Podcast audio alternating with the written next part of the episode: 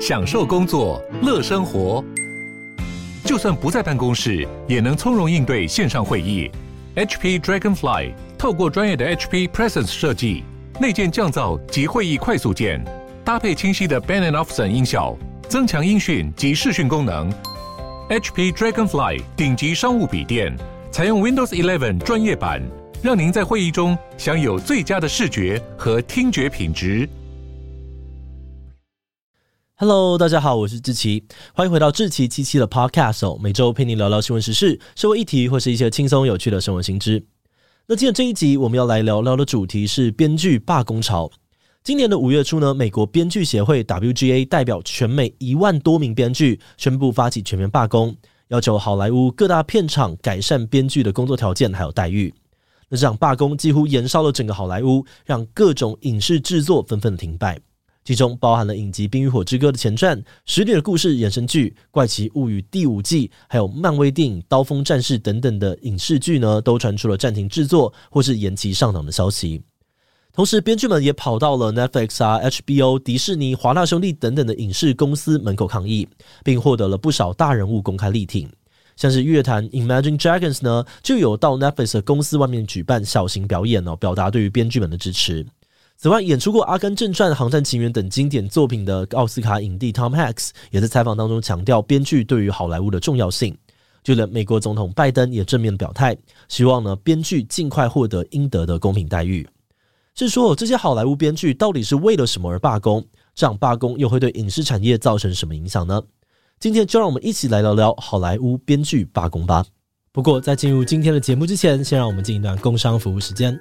AI 浪潮来势汹汹哦，现在不管是个人还是产业，都希望找到转型的方法。那为了协助大家迎来接下来的挑战，行政院从二零二一年开始启动智慧国家方案，希望把台湾变成全球 AI 和智慧制造产业的供应基地。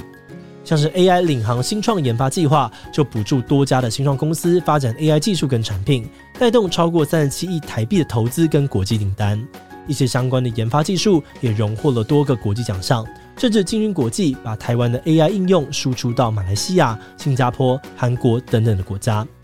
另外，还有台湾 AI 行动计划，从不同的层面让 AI 深入台湾的社会发展，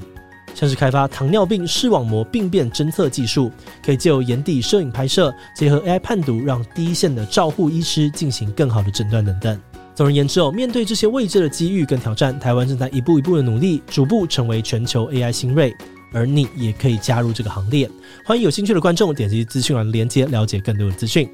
好的，那今天的工商服务时间就到这边，我们就开始进入节目的正题吧。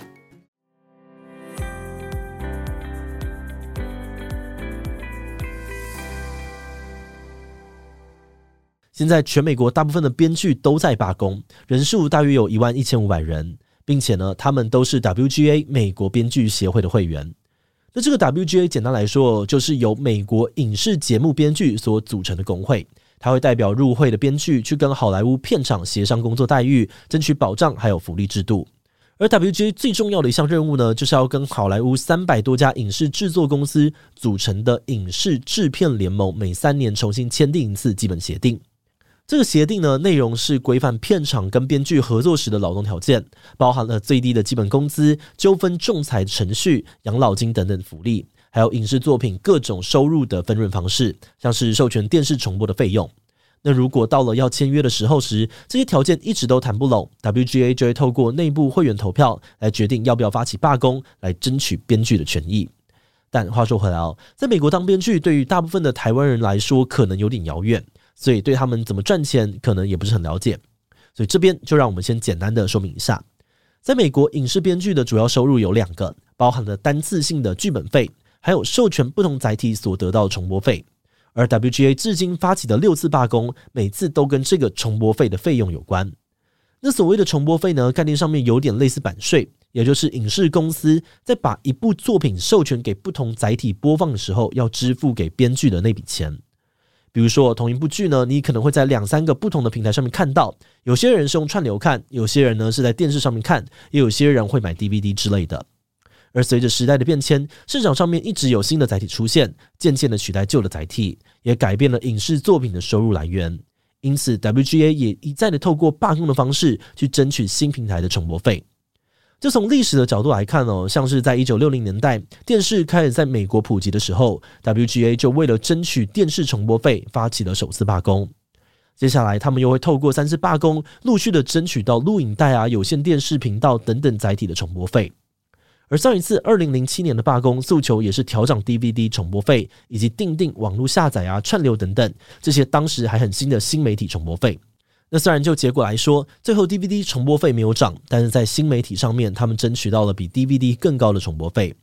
而到了今年，WGA 又再度的因为重播费这个项目，发起了事隔十五年的大罢工。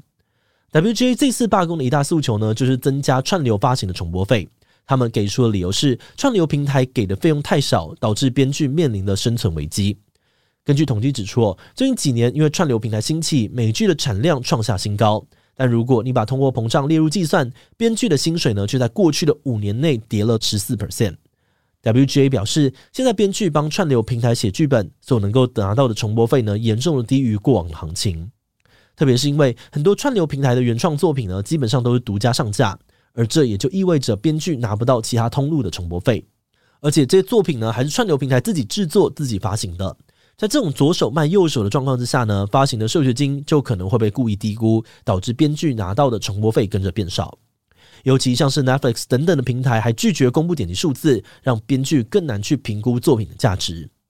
此外，WGA 也指出，串流平台最近还很常雇佣人数少、工期短的迷你编剧团队，以低成本、高强度的方式，快速的生产测试用的剧本，来帮助他们判断一部影集要不要投入制作。但这同时也表示，剧本在写完之后不一定会被拍成影集，而且就算拍了，也未必会找原编剧继续执笔。那这些写测试用的剧本的编剧呢，很可能就只能拿到剧本费，拿不到重播费，工作也比以往更加的不稳定。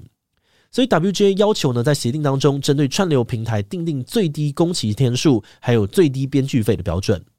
而除了钱的问题之外，这次 WGA 也有提出一些其他的诉求。像是因为担心 AI 创作的技术崛起会影响到编剧们未来的生计，而要求增加限制 AI 使用的条款。另外，也有针对工时啊、编剧团队人数，还有医疗保险等等的福利制度提出改善要求。诶，这样听起来呢，好像都还算合理的争取哦。但是现实的情况却是，不管是片场方面或是媒体分析哦，多半都认为呢，编剧的这些要求以目前的片场状况很难去满足。针对 WGA 的诉求呢，片场这方也给出了他们的解释。Netflix 表示，只要作品放在平台上面，就算点击率很差，编剧还是会持续的收到固定的重播费，这等于是一种基本保障。而且 WGA 自己的数据都显示，二零二二年美国编剧收到的总重播费呢，创下了史上新高，其中更是有四十五 percent 是来自于串流平台。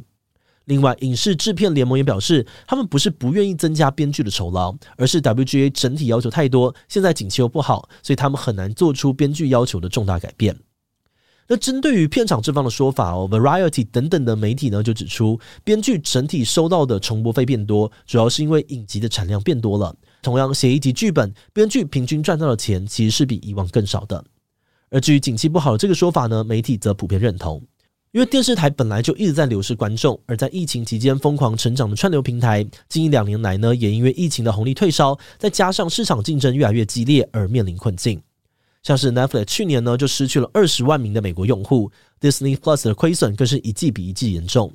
因此哦，媒体普遍认为，现在忙着开源节流的好莱坞片场们不太可能同意大幅的提升编剧的待遇。所以总结来说，编剧跟片场呢双方应该不会太快的达成共识。再加上 WGA 以前的罢工平均也是落在一百天上下，这次的罢工可能也要持续好一阵子才会落幕。好的，那么编剧们这么长期的罢工，对于我们这些追剧的观众们来说，又会造成什么影响呢？首先哦，最直接的影响应该就是我们能够看到的新节目会变少。以二零零七那次的罢工来举例哦，当时好莱坞就是直接减产，影视节目纷纷停拍或者是缩短内容，像是被很多人奉为神剧的《绝命毒师》第一季，就从原定的这个九集呢砍到了剩七集。那以目前的报道来看，记者们普遍推测，这次的罢工应该也是差不多的状况。所以观众呢，应该会陆续的感受到新节目变少，而其中最首当其冲的就是深夜谈话性节目，因为这类节目的制作周期呢，通常都很紧凑，从开始写脚本啊到播出，大多只有一天或者是一周的时间。所以最近呢，像是吉米·法隆今夜秀、赛斯·梅尔深夜秀、吉米·基莫夜现场等等的节目呢，都已经宣布停播新内容了。而另外下一个可能会断更的，则是边拍边播的 on 档电视剧。有报道指出，美国有几部电视肥皂剧呢，大概在下个月初就会耗尽库存，宣布停播了。而其他像是电视啊、串流影集，虽然不会立刻的减量，但随着越来越多剧集的制作停摆，美国观众可能到了今年底就会感觉到自家的新剧集变少，取而代之呢是实境秀或者是国外的影视剧。而至于电影呢，因为制作的时间又又比影集更长，而且今年预定要上映的好莱坞电影也几乎都拍完了，所以电影的减产对于观众来说呢，应该会来得最晚，体感也最不明显。嗯，那说完观众方面哦，对于美国影视产业的从业人员来说，罢工带来的影响恐怕比我们想的更加沉重。这次编剧的罢工呢，虽然获得了美国影视工作者的广泛支持，也有很多的艺人公开声援，但罢工持续下去，对整个产业还有工作者都可能造成惨痛的损失。根据报道，二零零七年那一次为期一百天的罢工，就导致好莱坞损失了超过二十亿美元。当时很多的片场呢都被迫缩减生产的规模，很多电视频道也因为没有太多的新节目能够播，导致收视率跟广告的收入大跌。而演员呐、啊、灯光师、化妆师等等很多的影视工作者也因此失去了很多的工作机会跟收入。那至于这一次的罢工，因为还在进行当中，所以具体的影响会到什么程度还不太好说。但我分析指出，这次罢工对于好莱坞大片场的影响呢，应该不会像十五年前那么严重。最主要是因为哦，现在影视作品可以曝光的平台比以前多太多了，一部作品的生命周期也变得更长，让片场呢不会有那么大的压力，要快速的推出新作品来赚钱。除此之外呢，串流平台近年哦也纷纷的把影剧制作的重心分散到全球各国，美国观众也越来越习惯看韩国啊、欧洲的影视剧，所以美国这边减产的威胁应该没有那么大。就连 Netflix 都直言，他们的新作品数量足够，不会太担心罢工让他们流失观众。甚至再说的更远一点点，有人也推测，这次罢工呢，可能还会加速这种国际化制作的脚步，让好莱坞产业链大举外移。但至于后续到底会怎么发展，就只能让我们继续观察下去喽。节目的最后，也想来聊聊我们制作自己的想法。我们觉得，虽然这次罢工的原因表面上只是钱谈不拢的这种典型的劳资纠纷，但它背后反映的问题，很可能呢是很多人都曾经正在或即将面临到的问题，那就是怎么去面对新科技带来的破坏与创新。这方面是关于哦，我们要怎么在一次次的科技革新当中捍卫自己的权益，因为每次有重大的新科技出现呢，都可能造成产业的结构改变，利益分配也会被重塑。所以很多人呢，可能就会像这个好莱坞编剧一样，一再争取不同类型的费用。而另外一方面呢，只是关于一种人类更根本的恐惧，那就是如何不被科技取代。像是好莱坞编剧们呢，就是因为担心自己被 AI 取代，而想要订定保护规范来预防这种事情发生。那就算你不是编剧哦，这种烦恼应该是很多产业的人最近都很能够感同身受的。不过话说回来啊，我们觉得硬性规定不能够用 AI 取代我，真的是有点治标不治本了。毕竟科技本来就是发明来帮人类做事跟替人类代劳的，汽车啊，还有扫地机器人也是这样子。那 AI 当然也是，只是我们多少也能够理解好莱坞编剧的想法哦。毕竟在 ChatGPT 刚出来的时候，我们团队也有过类似的担忧。那我们现在的做法呢，是偏向主动去认识跟使用 AI，因为我们觉得用比较积极的态度摸清楚 AI 的能力跟可能性之后，才更知道自己到底有什么无法被取代的地方吧。另外，好莱坞在这次的罢工当中会不会碰撞出什么新的应对方式？我们觉得也还蛮值得继续关注的，因为这种新科技带来的变化还有问题，未来应该也会反复的上演。那好莱坞的做法或许也会是一个可以借鉴的案例。好的，那我们今天关于好莱坞编剧罢工的介绍就先到这边。如果你喜欢我们的内容，可以按下追踪跟订阅。如果是对于这集好莱坞编剧罢工对我们 Podcast 节目或是我个人有任何的疑问跟回馈，也都非常的欢迎你在 Apple Podcast 上面留下五星留言哦。那今天节目就到这边，我们就下集再见喽，拜拜。